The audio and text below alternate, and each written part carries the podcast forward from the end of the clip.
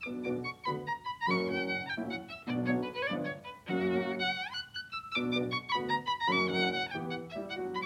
家好，欢迎收听新一期的《除此以外》，我是陈宇慧。今天又来到了上海，因为大概在二十多期的时候聊过一期，主题叫做“一条吐司凭什么卖一百块”，那期还蛮多人喜欢的。就是我我当时发出去之后，有很多朋友讲说，希望呃面包烘焙成为除此以外的一个新的小的门类。然后我这次呢。又找到了一些关于面包的我自己有疑问的部分，因为其实上次聊的生吐司，它虽然是一种现象，在上海可能是形成了一个很流行的一个风潮，但事实上它在行业里，在面包行业里面已经是稍微有点可以说是过时的一个品类。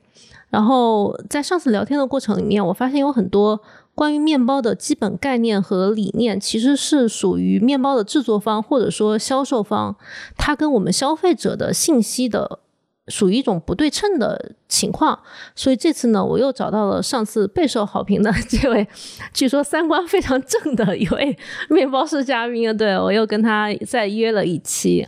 他还是选择了一个匿名的方式，但是你跟大家打个招呼吧。Hello，田螺，Hello，大家好。然后很 感谢，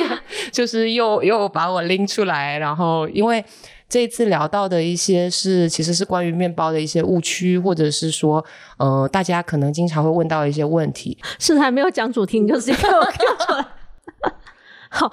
今天非常搞笑的一点是。我们俩中午先吃了个饭嘛，我跟嘉宾吃了个饭，然后吃了一个意大利餐，他餐前就上了一个面包，然后我发现这个嘉宾可能在我们在最近对这个提纲的时候，他就已经储蓄了不少这个能量。嗯，服务生给我们上面包说这个面包是现烤的，他当时就有点炸，就说。你讲实话，怎么可能会是现烤的？就是我我发现，因为我能够理解他的这个点，就是面包现烤之后，它肯定要经过一个冷却和淀粉糊化的过程才可以食用。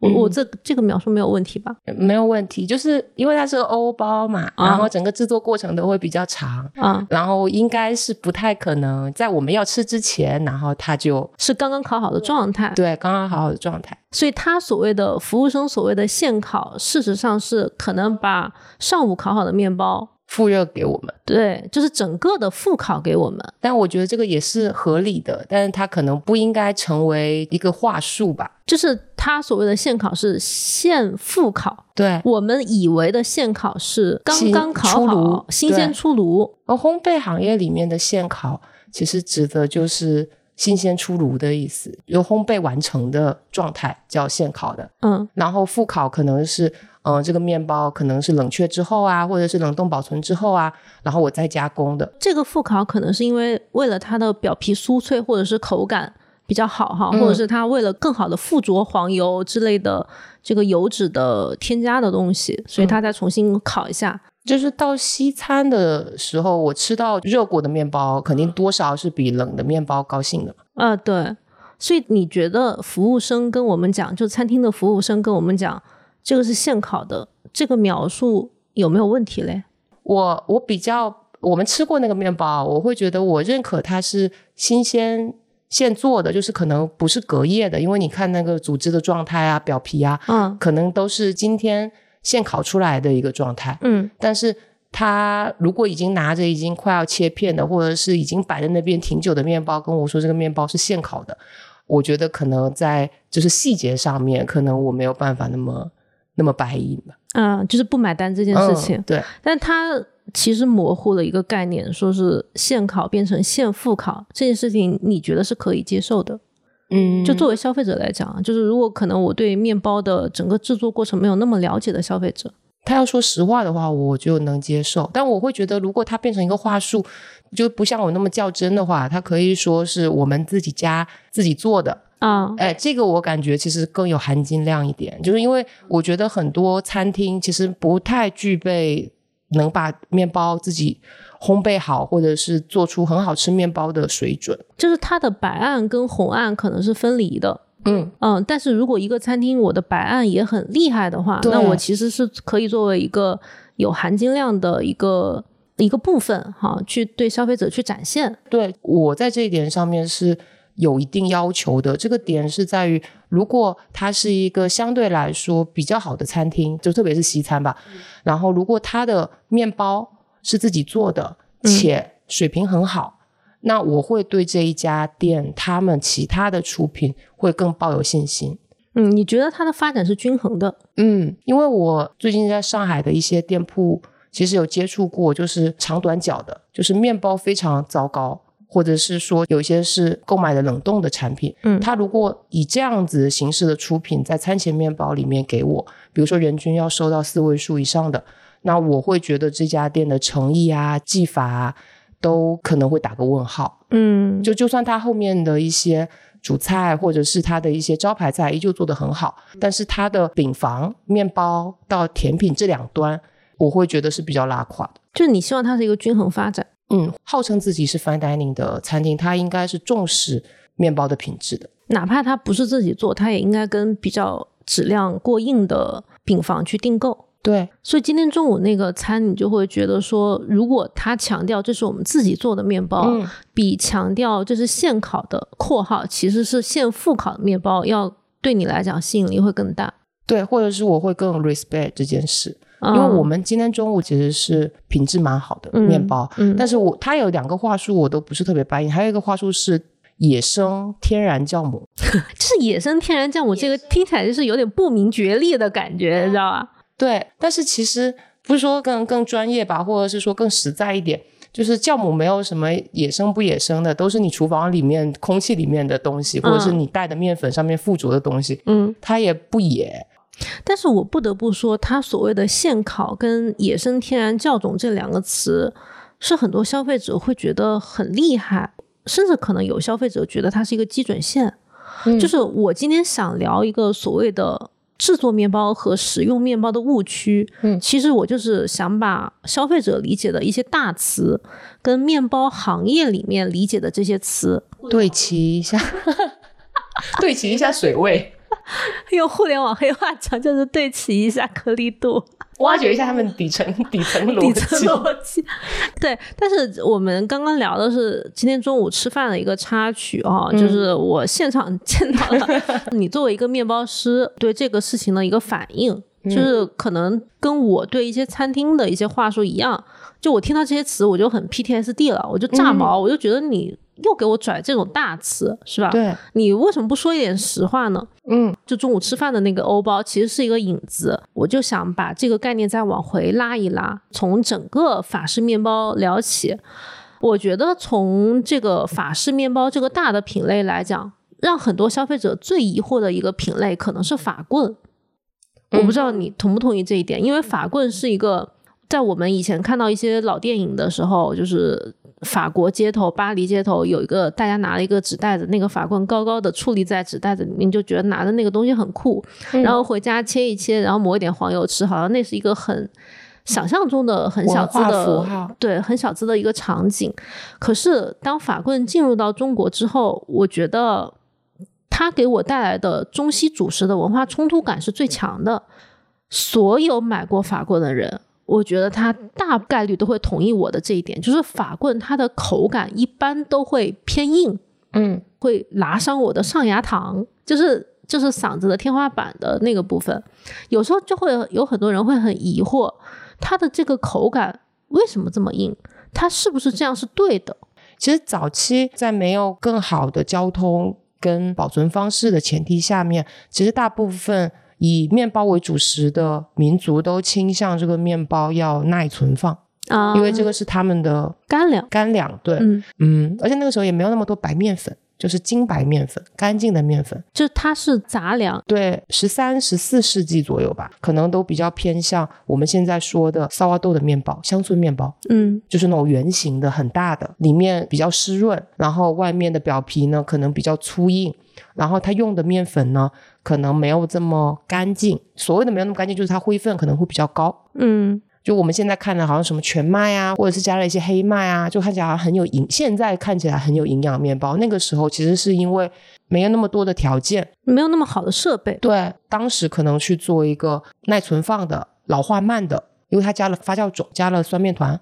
老化也很慢。然后保存也很也能够持久的一款面包。就是我需要大量制作之后容易保存，并且大家是管饱的这个东西，一个主食。然后他们说，一七七八年嘛，有个农学家的书里面，法国的书里面就提到，在巴黎圆形的面包基本都消失了，因为那个时候呢，巴黎的比较有消费能力的富人阶层，他其实是比较陶醉于有轻盈酥脆口感的面包表皮的面包。其实那个时候有一款面包，它是比较细长的，那个时候不叫法棍，那个时候不叫法棍。那样的整形方式，那样的状态的面包，它那个时候可能因为那个时候面包还分了几个类型：白面包、灰色面包跟褐色面包。它是根据面包我选择面粉的不流率，就是选择面面粉的那个灰分程度来比的。那比较金白的面包肯定是供给贵族、贵族的更上流阶层的人去吃，他们就陶醉于那种比较新奇的口感。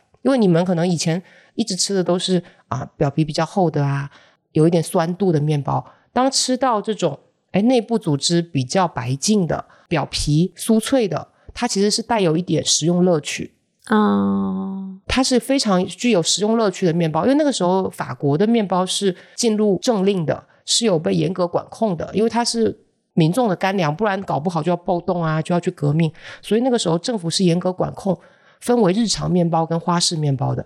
然后长棍面包就是我们说的 baguette 法棍啊，是归在花式面包，就是在日常面包之外之外的，你需要掏更多钱去享受食用乐趣的较为高级的面包。所以当时法棍并不是一个普遍性的产品。嗯，在十八世纪之前，它其实是一个贵族产品，或者是它是一个比乡村面包进化一点的。带有食用乐趣的一种类型的面包，嗯，然后后来大家可能经济越来越好啦，大家都会看向更好阶级的生活，会把食用这种面包成为身份的一个象征，就是反正向往这件事情。对他们当时在法国是用很严格的法令去做的一个划分，要求什么样什么样的面包才能称为什么样的名字，而且他们面包像我们卖切糕一样，就是称斤称斤卖的，不会像我们。在亚洲，比如日本啊或中国，它是一根一根卖的。你这根到底是三百克还是两百五十克，其实都是差不多价格，消费者不会说什么。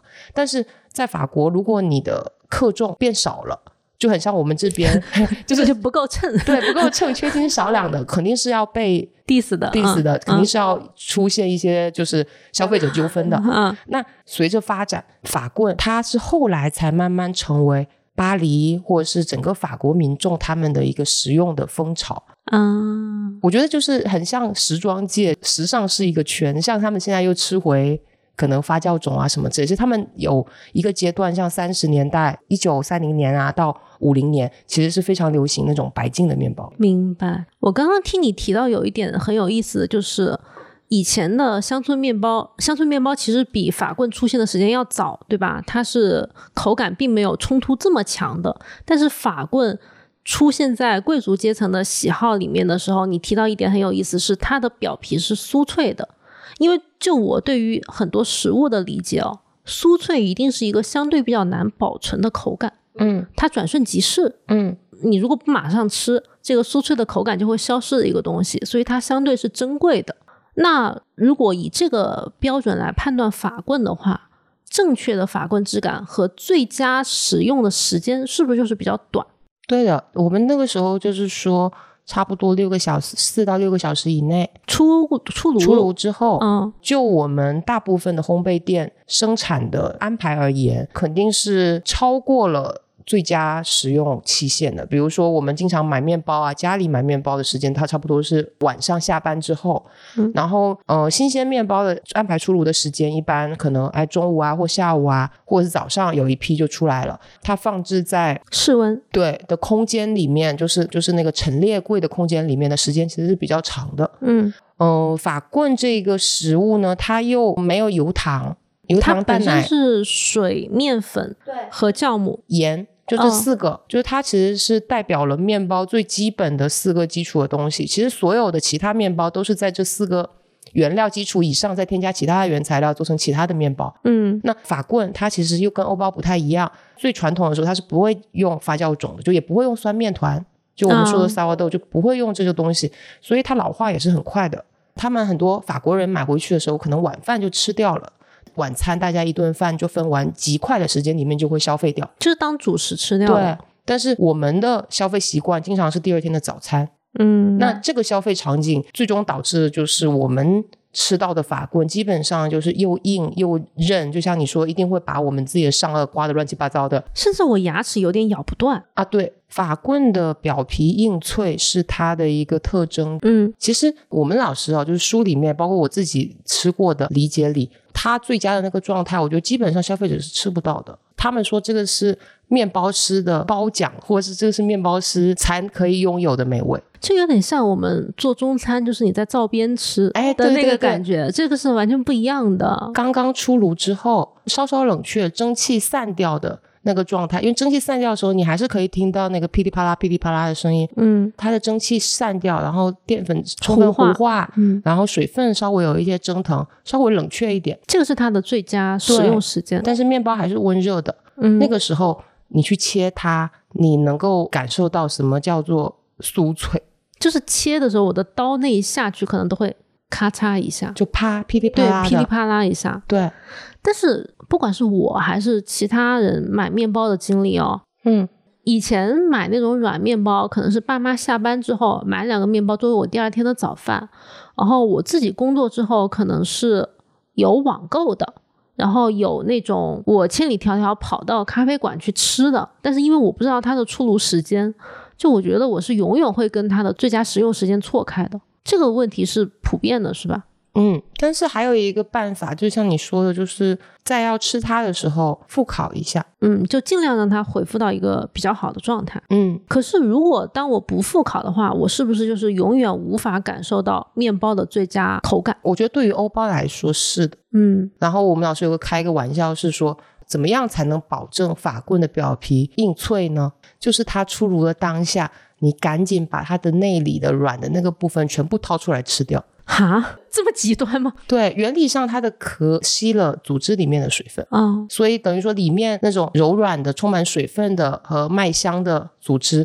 它也会变干，然后外面呢又会变韧，那肯定是不好吃的。嗯嗯，我吃过最好的法棍吧，就是我自己印象里面觉得很惊艳的是，在东京涩谷，它有一家店卖的呢是法国的一款没有加维 C 的。纯天然也不是不能叫纯天然吧，就是只有小麦粉的，这个非常考验制粉的功力，就是它是非常高级的面粉。但正因为它什么都没加，所以对于面包师的技术要求是非常高的。法棍不是一般就是用面粉加纯水，面粉里面会有一些维生素 C 或者是阿尔法淀粉酶，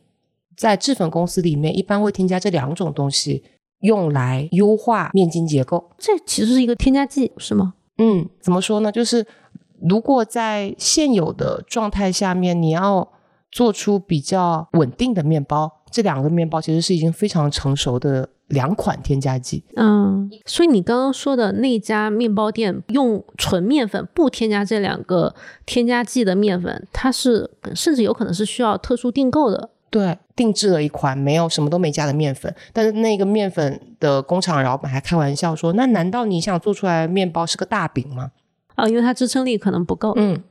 但是没想到靠这个人的工艺跟技术，在当时啊就做出了非常好吃的法棍。其实现在看技术这个事情，就是点破就不值钱。现在看可能很多人都能做到，是为啥呢？就是它在发酵的工艺制法上面需要。面包师投入更多的精力哦，就是把发酵做得更极致一点。对，包括搅拌的状态，因为你这个面面粉因为没有加任何支撑的东西，你在搅拌的时候，你得完全把控好它到底什么时候停手。哦，它就是每一步需要更精准。对，就是把每一步都是通过技术、通过我的经验来去判断。但是这样做出来的面包呢，因为给够了时间，面粉里面的麦香可以充分被调动出来。我吃的时候，我感觉我在麦田上奔跑。就是那家面包店的法棍，会让你觉得你真的吃到了很麦香味很足的味道。然后表皮充分烘焙，它不是硬，它不是厚，但它是脆酥酥，但不是酥，不是那种扑酥酥掉的像细碎一样，它不是这种酥，它还是会刮伤你的上颚膛，因为它是脆。对，这种脆嚼到中间呢，它又是充盈了水分的内部组织，这个柔软的内部组织呢，充满了麦香。但是外部组织呢，它又充分烘焙了之后，你咀嚼它又有美拉德带来的香气。我现在一时不知道你是在咽口水还是在吞喉糖，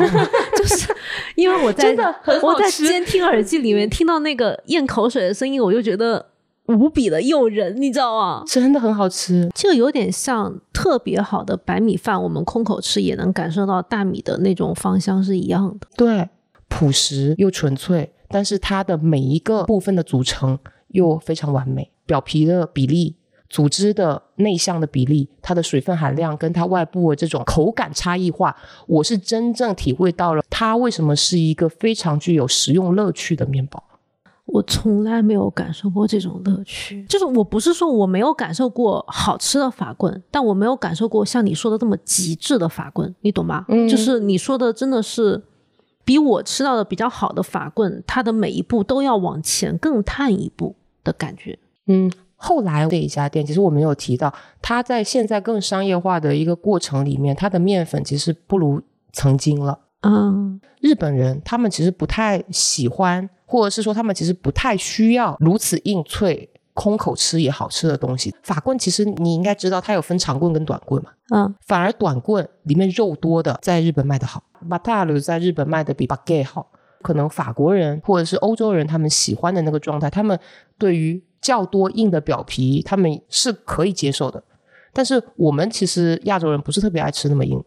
或者它放到隔夜这个食用场景。它肯定是需要更适配它的使用场景的产品。短棍相对于长棍来说，老化会慢，因为里面肉的肉的比例会多一点，同时软的部分多，更适合日本的主妇他们做一些菜的一些需求，就是那种料理摆到菜上那种开放式三明治啊什么之类的那种搞法。嗯，然后你说到开放三明治，我觉得你说的很对，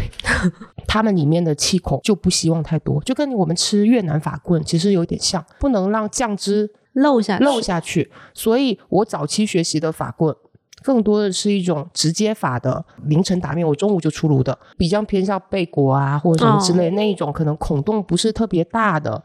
内部的组织也比较偏白的法棍。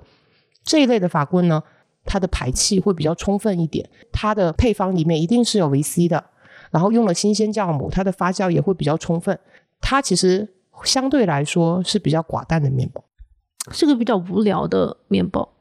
对，然后它也同样老化快，嗯，所以它就是一个老化快且无聊的面包，就是它也不香，像我们油多的、糖多的，它要么甜，要么有乳香，但是像类似这样子的亚洲法棍，它又不配餐的情况下，它哪头都不挨着，嗯，它就是不好吃的，所以就卖的很差。我我觉得你刚刚讨论的这个点很有意思哈，就是。面包它作为饮食习惯的一部分，其实是决定了它的角色。就不管你刚刚说的长法棍跟短法棍的区别，因为短法棍它可能更符合亚洲这边有些人的这个饮食的习惯跟备餐的习惯。嗯，他要做开放式三明治啊，呃，是早上买了晚上才吃，或者甚至是第二天早上才吃啊，就这种很长的放置的时间。就是种种因素决定了，哪怕你知道它不是一个最佳状态，但是有可能会被动的选择还是这个产品，是有点饮食习惯跟面包的这种销售是相辅相成的。对，或者是它呈现出来的缺点，它可以通过我们习惯的一些使用方式被掩盖掉。对对，包括你刚刚有讲说，我们以前小时候喜欢的那种油多的、糖多的、香喷喷的面包，我觉得我那个时候喜欢它是因为它可以当零食。我们到现在还是零食经济啊，就是这个行业。对对，就是小时候家里如果买面包，有时候你会把它当下午茶，或者是晚上饿了就是掏点心。点心，嗯，所以它会需要是油脂香气更浓的，所以那个时候，起码我们那个年代的小时候，主食面包是没有得到发展。嗯，我觉得这个是不是也会随着国内大家在食用习惯上的一些变化？比如说有些人他在。日常三餐里面就会有一顿会有面包作为主食的出现，或者是有一些更年轻的朋友他留学归来，日常会有食用面包作为主食的更多的场景，这个情况会得以好转呢。更早的时候，我还跟你聊过，就是呃，我已经放弃了一些执念，叫做有些事情不一定在我们这一代看得到。好悲哀，不悲哀，不悲哀，不悲哀。但是是是这样的，我懂，我懂。不管是我刚刚跟你提到的法国面包的历史，还是日本面包的历史，包括我们现在行业里面也有很多人在推广面包主食化，嗯，因为他想要推动这个行业的发展，嗯，想让这个盘子啊，让这个蛋糕做得更大，但是花的力气跟可能突然发生的一些。历史变动它带来的一些影响，它肯定是一个很长期对，没有办法去去划等号的。日本人他也没有想到过自己会有一餐可能会去选择吃面包的，就是因为有些东西不够了，他只能吃这个，变成他味蕾的记忆。上次我们上一期有聊到。那我觉得国内到目前为止啊，就是到我们目前为止，好像没有一个特别的 巨大推动力，逼着我们非要吃面包不可。现在现在可能只有小红书上晒单买面包，但是那个不是一个关键性的推动因素，对，改变不了一代人的饮食习惯。对我自己有时候觉得，如果我要面包主食化，我我不是说非要让它面包主食化，我只是说。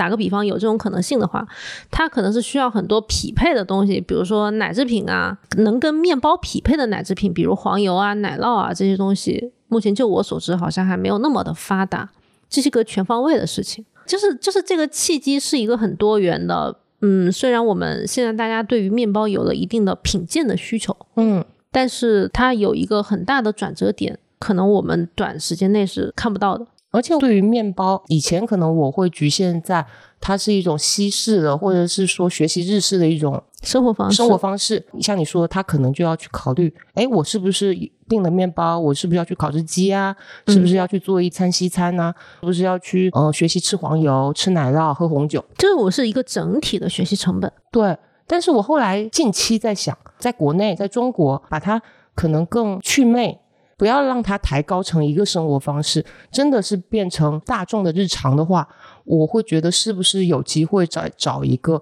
不一定需要这么复合的定位。哦，就是有可能，比如我辣椒炒肉跟红烧肉也可以配面包，就是这个事情它就会让它更日常化，不要把它搞得太复杂了，反而对。那我觉得这个事情它可能是一个几方的平衡，比如说。首先，我我作为一个消费者，我希望吃到正确的面包。嗯，我吃到正确的面包，我才有可能把它融入到我的日常生活中。我如果吃到的一直是那种就是很梗的、咬不动的，首先要好吃，对对对，就是不好吃的那种法棍或者欧包的话，我去每次品尝它，对我来讲都是一个巨大的门槛。嗯，把它融入到我的日常生活中，这是不可能的。所以我为什么要找你录这一期？有一个还是很大的原因，就是我希望我们大家信息是对等的。那刚刚我们有讲法棍，它作为一个法式面包的很典型的代表，它也是我们让我们感到困惑最多的一个法式面包嘛。那其他可能还有几个品类，我跟嘉宾在对提纲的时候，我们把它拆解成了几个面包的因素。什么样的状态才是对的？嗯，第一个因素是面包的颜色。我以前曾经看到过一个老牌的面包博主，叫做德州农民，他做欧包也还蛮厉害的。嗯，他反复强调，尤其在他做可颂的时候，他会一直说，国内的很多可颂上色是不够的，是那种浅浅的。黄色，但他喜欢的是上色到深棕色，就是有点蟑螂色的那种颜色。他觉得这个颜色上色才是足的，香气才是够的，然后质地也是会更酥脆的。这个也是上一期聊生吐司那一期，我们也聊到说，有些吐司上色。就会有些人觉得他上火，然后我记得当时评论区还有一个朋友说他是一个广东人，他说说中了他妈 对他这个买面包的这个一些指点，就是这个颜色太深了，吃了一定会有热气。你觉得这个颜色是必须的吗？还是说看个人喜好就行？我觉得在国内面包上色不足是通病，嗯，但是大家都这么做，肯定是因为大部分的消费者长期的反应的结果。就它是市场有反馈的，对我之前开店也遇到过这种问题，上色要够这个事情不代表说一定是美观的问题，嗯，它跟风味、跟香气、跟你要的口感都是直接画等号的，嗯，所以它肯定不是单纯对这个东西外观判断的一个喜好。所以我对于面包颜色的概括，我可以这么讲，就是它上色不是说一定是越深越好。但如果没有到一定的那个色泽的话，它上色不够，一般会说明它要么在发酵，要么在烘烤的那个步骤会出现一些问题。嗯，颜色是不是一定有标准？我觉得不一定，因为它取决于几个点，一个是烘烤的时间。烘烤的温度，还有你的残糖量，嗯，因为除了美拉德反应以外，还会有焦糖反应。它的颜色的组合跟风味的组合，一定是来源于这两个反应的。那色泽的判断呢？我觉得可以看两点，一点就是刚刚提到的颜色，第二个是光泽。颜色首先要到位，所谓到位是我觉得金黄色、金褐色，只要不是黑的，或者是吃起来不是发苦的，其实问题都不太大。没有充分烘烤到位的，我觉得反而是不容易消化的。你说颜色偏浅的那种吗？对，那我能约等于说不上色的面包一定是不对吗？就是我不管它是哪种不对，对，一定是不对。嗯，日本以前还出了一些我觉得很离谱的，就是雪白雪白的吐司，整个边都是白的，整个外侧面是白的。对，所谓的就是不想吃面包边的吐司。但是其实一般这一类吐司，不说它的风味了，我会觉得它整体的口感就会形成上次我提到的那个团子的状态，是因为它的淀粉没有充分糊化的情况下，它不一定消化得了。嗯，切开了之后，它肯定是会糊成一团一团一团，它的组织不舒展，它首先是不好吃，口感可能会比较粘牙。其次就是整体的风味，它会有一种生淀粉气，就是我们之前聊的生吐司那一期出现的情况是类似的，有一点点像。刚一个是颜色，第二点就是刚刚提到色泽，比如说我打好打够了蒸汽，发酵程度到位的情况下，它没有发过表皮，它其实是是有光泽的。如果你看到一些面包看起来表皮已经比较偏干巴了，它要么就是发酵过头了，要么就是可能温度不够，或者是烘烤过头了。也会老化的很快，也会像脚趾皮一样，是很难好吃的。这是一个比较明显的外观判断标准，就是从颜色上可以看出来，颜色和光泽度上看出来。对，那这个颜色是不只出现在可颂上是吗？是所有的面包都可以这么判断吗？我觉得基本上，嗯，比如说欧包，我们打好蒸汽之后烘烤出来，除了它颜色到位之外，你还可以看到表皮那种反光。今天其实我们吃到那个面包其实也有，就是微微反光的，尤其是尤其是当我有灯光的时候，它上面是有自然折射的光线的，对，就是有点柔光版的那种感觉。对，嗯，光泽代表了它的水分蒸发的适宜，发酵发的适宜。就像人皮肤好的时候，它水灵灵的，看起来就很有光泽，不会看起来很暗沉，说明它日常保养的不错。嗯，整个工艺流程里面，它保持的水分的状态很好。就它这个光泽，是我们在看面包表皮的时候，我觉得它是有水润感的，而不是干巴的。我甚至光线一打，它是有点柔光版的那种感觉的。对你就会觉得很有食欲。嗯，那如果从消费者的角度，我会觉得还会去掂量一下它的分量。刚刚出炉的面包，类似法棍，你敲一敲它的屁股，就是后背背上的部分，它的声音是清脆的还是钝的？你这个也跟敲西瓜一样，是一个是一个玄学，就是可能我要我要先要知道那个正确的声音是怎么样。正确的声音可能相对来说是比较空灵的，就是我如果敲一块砖，它后面是空的的那种感觉，是吧？就是空心的感觉，因为你水分蒸腾掉了，然后它的组织又。又是保持住它该有的水分，没有多余的水分的情况下，你就很像在敲空心砖的感觉。虽然我不知道哪个面包店可以 允许我去敲打面包，但是，但你掂在手里，你你也会感觉它是轻盈的还是质重的，就是这个手感是一个方面。第二个方面就是刚刚提到的光泽跟跟上色，比如说像法棍，我们会考虑它应该有三个颜色。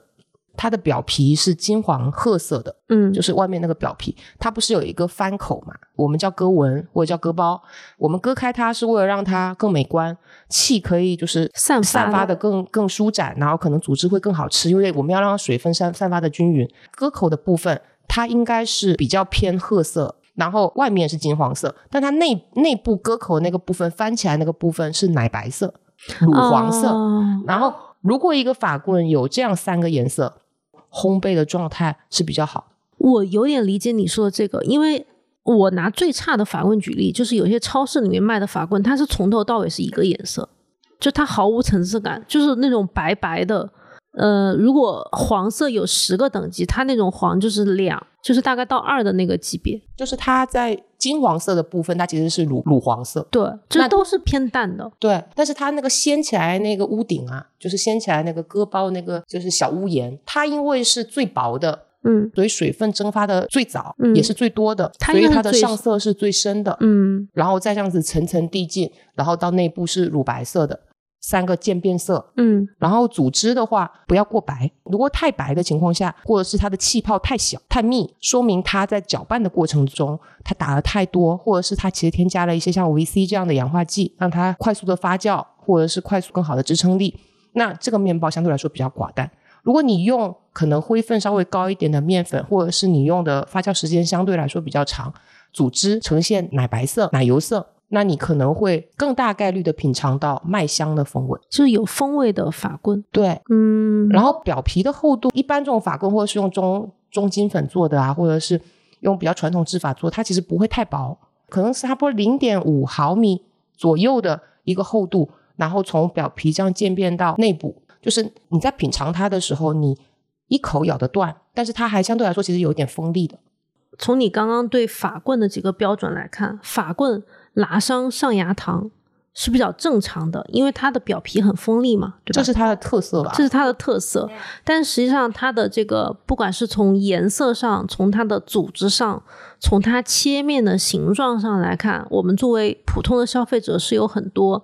可以去判断的标准的，都是外在的，就你都不用入口，你就可以看出来它这个面包对不对？对，嗯，那这是法棍。因为这个问题我是从可颂问起的嘛，你要不顺便跟我说一下可颂的判断标准？我觉得可颂的话，就是我们先判断它的外观。那外观的话，大家可以看到它的层次，就酥皮的层次是相对来说比较清晰的。你是说中间切开的那个层次吗？不是，外观的层次。可颂大家看它其实都是一个有梯度的一个产品。嗯，它在切面的部分，因为我们是切成三角形再卷起来，那卷起来切面的那个部分，它的那个。层次是不是舒展开？你从那个可颂外外表的那个层次，你就会看得出来它折叠的好不好，发的好不好。你是说在它没有切的时候，嗯，就能从外面看出来它叠的漂不漂亮？对，嗯，是不是挺拔？组织是不是挺拔？但是它组织挺拔不代表它口感好，可能有些比如说我用高筋粉，它也很挺拔很大，但它不香，咬不断。那第二个就是我们咬下它。咬下来的时候，不是会有扑酥酥的，然后咬断性很好的、酥脆的，对的口感。这个部分就是来决定它的选粉是不是对啊，发酵是不是充分呐，折叠的手法是不是到位。所谓的到位，可能就是几次折叠，折叠的多跟少也会影响它的口感。所以可颂一定要入嘴尝一尝，就是咬下去的那个口感是不是酥脆的，对，来判断它。它无法完全从外观上来判断，它外观是有误导性的。嗯，店铺可能只是为了挺拔的外观好看，大于它的口感跟美味。如果用高筋粉做出来非常挺拔的可颂，它吃起来会是什么样呢？就比较有韧劲，它的那个面包的感觉会更有嚼劲，就是。它撕扯，它不是嗯碎的状态，就是不是咬下去是它就掉掉渣的那个状态，它也是有层次，但它咀嚼起来可能会更像软面包一点。我这么形容对不对？就是如果一个面包房它用了高筋面粉来做可颂，试图让它变得很挺拔，但这个时候我如果咬一口，有可能它旁边已经在掉渣渣了，可是中间我还没有咬断，它还不一定能掉渣，它可能就是。就是你要需要拉扯它的那个状态哦，所以外观好是一个判断标准，就是它层次漂不漂亮，这跟它的发酵、跟它的成型、跟这个师傅的手手艺啊，或者是这个机器是好坏肯定是有关系的。但是我们实际要去吃它的时候，嗯，肯定是会考虑它的咬断性，还有它的黄油香气。因为我们其实可颂千层酥，就现在看的国王饼啊，或者是其他像蝴蝶酥，他们就算不加酵母。它们也会形成层次，所以酥松口感的这一个来源，它不一定来源于发酵，不一定来源于发酵，就是没有酵母的酥皮类的产品一样会酥脆，它就有点像葱油饼那种酥脆，像油酥面团吗？我理解，手抓饼，对对对，嗯，就是我们都给它统称为开酥的一层油一层面一层油一层面的这个组合，它起决定性作用的不仅仅是发酵。它这个面松弛的状态也影响到它的口感，还有它选油，还有它折叠的层次，都会影响到它口感。先不说可颂，如果我们统一说酥皮类的，就好像我们吃那个干炒牛河，你觉得货气好的，可能整盘吃完之后底部没有油，但它其实是一个非常高油的产品。它是干爽，对，就是火候要到。如果火候不到，它原来那一些百分之五十以上的含油，它其实对我们的使用是一个非常大的口感上的负担。嗯，那我有一个问题就是。我发现有很多小的咖啡馆，它卖可颂，但是不卖其他的面包。然后这个可颂很多是从中央工厂出来的，因为中央工厂它有更大型的起酥的机器，可以很完美的完成可颂里面对于小面包房来说最难的这个起酥的开酥的步骤。那是不是意味着这种层次很好的可颂和丹麦面包，它的预制品会更多呢？它是技术最成熟的品类。就冷冻预制品里面技术最成熟的品类，冷冻类的产品，它肯定是希望解冻了之后最接近现烤的状态，最接近原始口感。对，对面包或者是说对于酵母这个品类来说，他们的确很容易受到冷冻伤害。嗯，冷冻伤害可能导致的结果是我发不起来，那发不起来，这个面包变成死面，不就很难吃吗？嗯，但是酥皮类。我们就统称酥皮丹麦啊，或者可颂，它有一个先天优势，它的含油量、含糖量不低，含糖含油多，它的整个组织对于酵母的保护是会更好的，就是油多了不坏面，是吧？哎，就能够让这个产品能够在冷冻的阶段里面保存的时间更长，嗯，这是第一个。第二个是，如果它一旦酵母受了伤害跟影响，它容错率较高。比如说我酵母原来有一百，我用冷冻的状态下面。挂了，挂了，挂了，挂了，死掉了，剩下百分之六十，但它还还是够用，对，还是够用。最后至少我不是个一百一百分的产品，我至少是一个六十分及格的产品，我还是有起酥的状态。就算我没有酵母，我这个酥我一样起得来。但是你换到其他的面包，不太可能保证它到了门店的这种安全性跟稳定性。如果报损率啊太高的话，其实对于门店来说，它其实也是一个非常大的成本。然后消费者也不会继续继续吃，而且还有就是可颂类的产品，糖多油多，它不是香吗？嗯，如果我油用的相对来说比较好一点的话，发酵就算不太好，烘烤不到位的情况下面，我的油糖风味可以掩盖掉 制作上面笑什么笑？是，我就再次感觉到了油都不坏面和油都不不坏菜的这个共通性。对，制制作上面出现的一些问题，它就不会被。很明显的被觉知到，好妙哦！因为我我有点懂，就是比如说法棍，它的成分非常的简洁，所以我可能会希望吃到它更原始的麦香的风味。但是可颂这种，因为它其实是在吃那种黄油的香气，就很大程度上，所以这个黄油香气可以掩盖掉其他很多的问题。对，就我们国内在技术不是特别稳定的情况下，我们为什么？都会比较偏向做大量的馅料面包啊，这也是一方面掩盖掉这些问题，就是大家没有这么重视面包胚子本身的质感。对我吃馅料就可以了。对，就是主要 focus 在馅料，然后它就是那种啊，我只要浓妆一点，我就可以掩盖我皮肤问题。我跟你讲，我以前还吃到过一个非常夸张的面包，它是做葡萄干做成夹馅儿嘛。它是以欧包为主体，但是它葡萄干占了一半，就是切开之后切糕是一个密孔的状态，你知道吗？但是我知道，就是有很多人他买面包或者吃面包，他是要吃馅儿足料，他是要料够足，他才觉得实惠。我我觉得这个是一个恶性循环的问题啊，就是我我没有做到正确的面包的步骤和发酵的这些或者烘焙的工艺。然后体现不出来面包本身的风味，但是我又需要讨消费者喜欢，然后就往里面往死了加馅儿，然后消费者就觉得有有一部分就会觉得说我买了这个馅儿好多的这个面包好值呀，然后他就会去 diss 另外一些可能没有加这么多馅料的这个面包烘焙坊，就会说你这个馅料加的太少了，这个不对，就他对于面包的标准就会就很奇怪。其实日本之前有一个评分第一的。面包房，嗯，我去过之后，我也是这么觉得，就是也是切糕截面，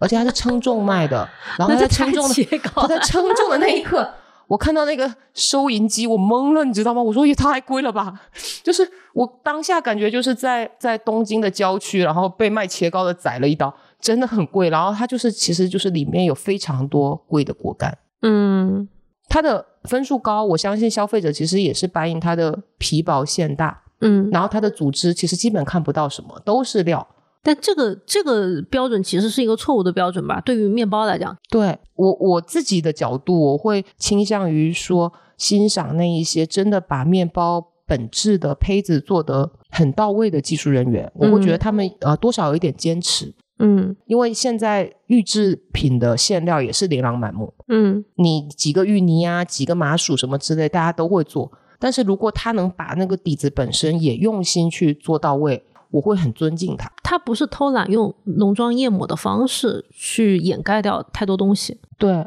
大家可能对于面包这件事情本身，就是说像你说，我们不是说主食化啊，真的好吃才会成为生活里面日常的一个前提嘛。嗯，说到最后一个，就是你说如果要面包作为日常的话，我我觉得我还想再把欧包的这一部分再着重讨论一下，因为欧包它作为一个在西餐的文化里面是一个主食的部分的话，它就是一个最日常的存在。可是欧包现在在国内，它的市场比例应该是肯定是远远不如其他的甜面包、小面包的，对吧？是不是也是因为它现在的标准并没有被对齐？面包的技术，因为在这十年发展的也是比较好，然后国内的真的用心去做这一块产品的人越来越多，那怎么拉开差异化跟竞争化？大家也的确往品质的方向更花精力跟时间了，嗯，所以会去关注欧包上面的一些学习跟应用。比如说欧包，我们提到欧包，肯定会提到发酵种的问题，就酸面团的问题。很多门店，包括今天我们一起去吃的那个餐厅，他会去把野生酵母啊。天然酵母啊，所谓的这些东西，去成为一个他们跟别人形成差异化的一个手段。嗯，那我觉得这个事情是双刃剑，就是是好事也是不好的事情，因为没有标准的前提下面，这种声音太多了。好久啊，五六年前就有看到很多人做这个发酵种的，就是做这种什么天然酵母这个书，那个书特别在台湾，什么鲁邦种很多。其实消费者其实是挺乱的。嗯，从我的角度看来，有那么多面包。有哪一些面包是需要用到的？哪一些面包其实有一点画蛇添足？比如说像欧包，嗯，我们选择使用发酵种，首先它是呃有历史原因的。那它当时是为了呃拉拉长保存时间，以及让这个产品风味更足、消化更好。但是我其实自己吃欧包的时候，包括我看到网上很多做面包测评的博主，他比较容易晒出来的是欧包切面的气孔。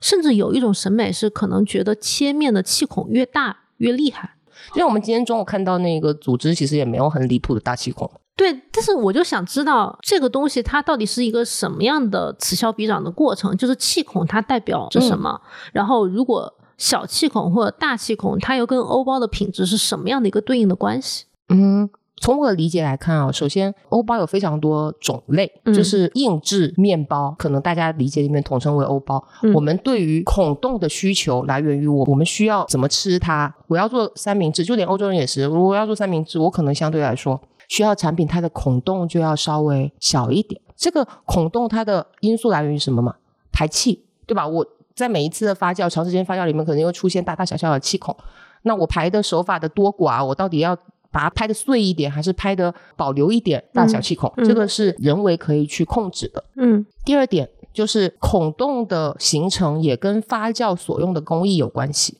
就很多人有提到说，它就是用了酸面种，我才会形成这样子斑驳、复杂、漂亮的气孔。但是其实这不是充分必要条件，这不是一个等同的关系。对，但是有很多事情说出来，其实就没有什么含金量了。打个比方，大气泡跟小气泡是有气压差的，大气泡会把小气泡吞掉，越来越大。对，那我不管是不是用所谓的这些野生天然的酵母，它其实都是酵母。发酵种无非是多一个乳酸菌，它是个面团，里面是乳酸菌跟酵母菌共生的一个环境，因为有乳酸菌。这个面团还会有形成非常多其他的有机酸，然后它的风味会有带点微酸，有点口感，它对风味影响更大。对发酵本身，它可能会带来一部分影响。但如果你用纯粹的酵母菌，就这样低温长时间的发酵，放在冰箱里，大气泡会慢慢吞小气泡，一天两天拿到烤炉去烤的话，我自然会形成大的、小的、大的、小的气泡。就是它是可以通过，比如说延长发酵时间或者降低发酵温度的这个一些工艺来去实现，甚至说可能这个大大小小的气孔，可能更大的因素是来源于你的发酵工艺，来源于你想选择这样的发酵工艺。对，嗯，但是它并不是一些面包师或者是我们看到的一些商家所标榜的，因为我用了天然酵母，天然酵母才会有这样的组织。对，这是我非常痛恨的一点。我现在就感觉天然酵母等于大气孔等于好欧包这三个事情完全等同了。嗯，我我其实跟你录这个节目，我非常感兴趣或自己很想分享的这个颗粒度哈，啊，就是所谓的我们说的酸面团，嗯，沙瓦豆，它有它存在的意义，它存在的作用是什么？是风味，是风味，是营养，是更易消化，然后能让口感更有层次。风味是它。存在的最大的价值，比我用单一酵母，它带来的风味必定是更复合的。但是，因为很多人其实不一定受得了这个酸度啊，是吧？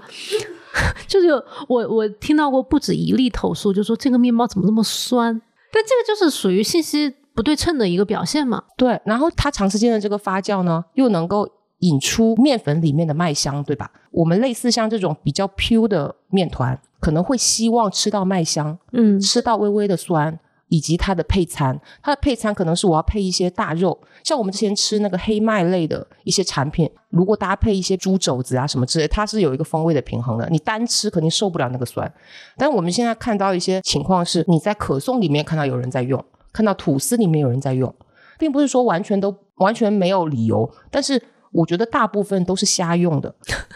可颂刚刚提到，我们吃的是它优质油脂的风味，疏松的组织。我们追求的是它烘烤之后充分的香气。在这点里面，我吃到一点酸，我并不觉得它是一个很好的存在。它甚至如果是风味太充沛的天然酵种用到可颂里面，它也会被那种油脂香气盖掉、掩盖掉。吐司也是，我像你上次上期提到的，哎，生吐司。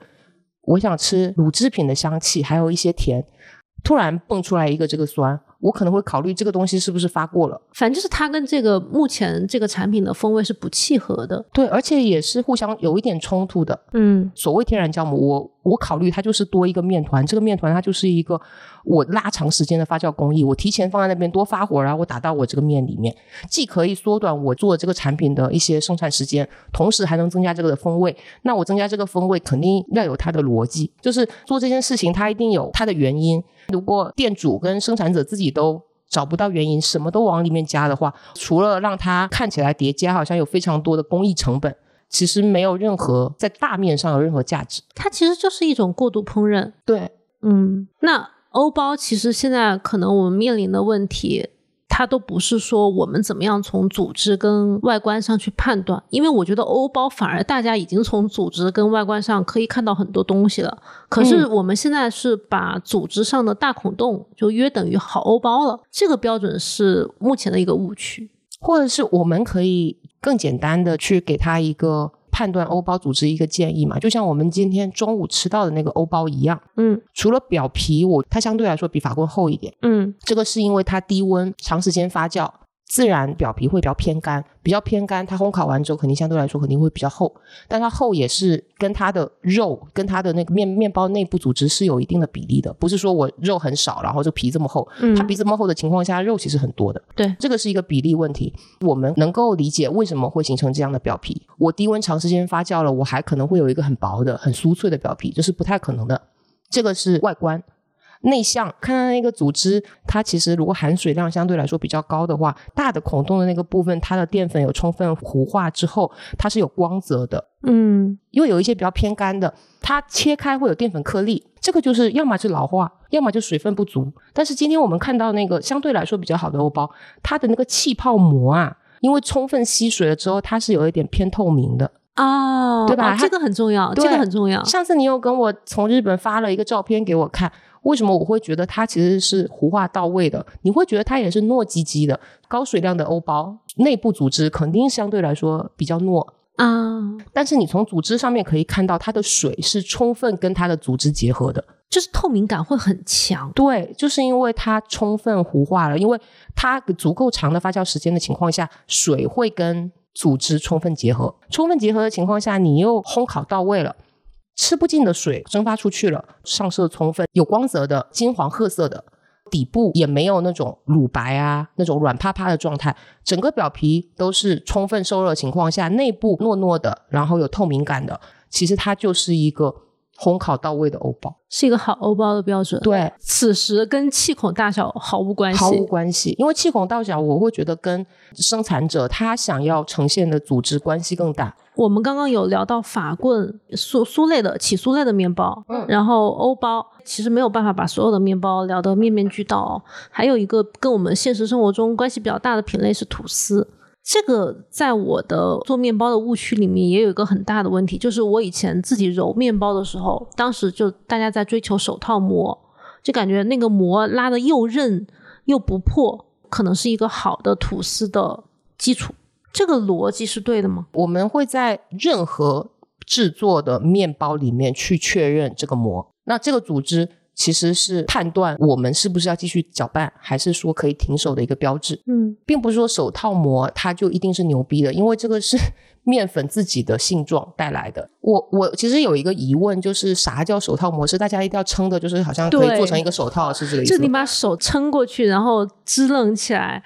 然后那个膜还不破，我们会把它撑开，撑开的时候感受它的弹性跟延展性以外，我们会给它点开一个洞，我们会看那个洞的状态的边缘吗？对，看它是不是达到我们要的延展的程度。我们吃的面包其实就在吃一个气泡膜包裹气泡的面团，就不管是什么面包，比如说像可颂，可颂也是有非常多组织嘛，它中间有一层油，但是它撑开之后有一层气孔。它发的好的情况下，我们咬断它牙齿的切面是经过一层面皮，经过一层空气，再经过一层面皮，你才能吃到这种空气感跟疏松感。吐司，比如说我们用中种吐司来举例，中种经过四个小时的延展跟发酵，它延展性极强，它的那个气泡就是气泡膜被撑到了极致，再去折叠，再重新去搅拌的情况下，它可以形成更细碎的组织。虽然我们看那个截面就是非常细、非常细的小气泡，你咬断它的时候，你能够体会到的松软。嗯，它是一种润物细无声的感觉。对，因为不管任何的面包，它的截面就是气泡膜跟气泡，酵母负责吹泡泡，面筋负责形成那层膜，形成结构。对，形成那个结构，那个结构又由我是高筋粉还是低筋粉决定了。比如高筋粉，我打的透一点，我就比较有韧劲；但是如果用中筋粉或者是像蛋糕，我用低筋粉。它的咬断性极好，它没有办法形成这么有韧劲的气泡膜。我们咀嚼它的时候，它化口性就很好，它就很容易碎了。我们的口腔，包括我们牙齿，体会到的是我们穿透这一些气泡膜之后，这些气孔的大小。嗯，所以在你描述的这个所有的口感里面，是否手套膜根本一点关系都没有？我觉得关系不大。就我不认为吐司一定要形成手套膜，因为要看你是制作什么类型的吐司。你想要达到什么样的口感，以及你选择了什么样的原材料？那如果这样的话，我如果说吐司最好的判断方法还是从口感是否松软，并且不粘牙齿、咬断性和化口性比较好这个方面来判断，是最准确的嘛？因为它其实上色，它也不会像可颂那么深哈，它就相当于是一个比较偏金黄色的一个产品嘛。它从上色、从组织上来讲，并没有那么多外在的一个判断标准。嗯。吐司的话，主要就是从刚刚提到的这几点，就是没有必要太纠结它的膜啊，或者是酵母的东西。因为我有个问题，就是手套膜这个事情其实比较偏技术方向，消费者其实看不到呀。因为这个是从私房烘焙传出来的，我的感觉啊，就是他会给大家宣传说我的技术是厉害的，他会把这个生产过程的一部分展示出来。但面粉的精度如果选择的对的话，这个是。形成手套膜是正常的现象，就跟人的技术没什么太大关系。对，但是这其实也是一个误区嘛。嗯，因为可能大家已经反复的把手套膜等于好吐司或者等于比较柔软的吐司这个标准立起来了，然后大家就会有一种反向求解的一个感觉。对，我觉得我还观察到一个现象，是你之前有提到，是所有的吐司都很喜欢就撕给别人看。对对，这个是有必要的吗？我们应该会考虑用相对锋利的面包刀直接看截面有没有沉积，你这样撕撕开了之后，里面膜都看不清了，看不清。而且它这个撕开会粘连，也不代表它这个组织里面没沉积或烤到位。我觉得它就是一个秀，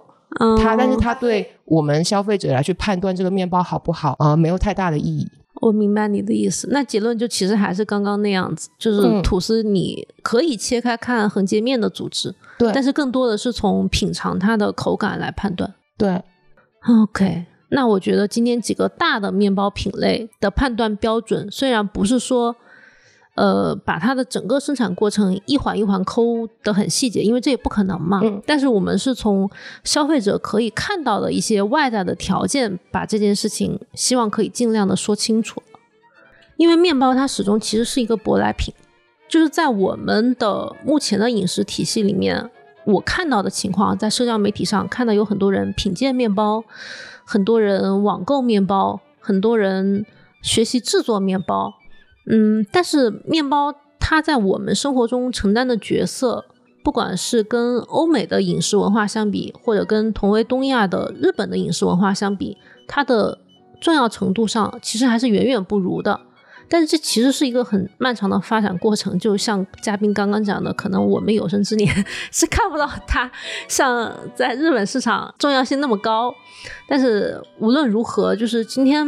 把这几个面包的一些品鉴的标准总结出来，我觉得也算是作为面包这个内容的一个小小的分支吧。也许以后我们可以探讨的更加细节一点，可能就某一个品类它的发展，它的真正的制作过程中有什么要点，可能再跟嘉宾再探讨一期。但是现在我觉得对于好面包的标准的建立是很有必要的。我也希望就是可以。跟大家分享一些其实祛魅的一个过程，对它没有那么神秘。对西化的东西，它不一定就代表一个很高大上的生活方式，对它也可能也是别的民族啊、别的种族的一个日常。如果消费者啊有机会能够更了解不同类型的面包，它至少我觉得基基础的，哎有没有烤到位啊？有没有发酵到位啊？呃，是不是易消化？它的风味从哪里来？其实他们会有更好的品鉴跟独立思考的能力，去选择好的、用心在面包上面的一些商家，就做一个良性的循环吧。就是切糕面包不要再有了。行，那今天差不多就聊到这里吧。感谢嘉宾，谢谢，我们下期再见，拜拜，拜拜。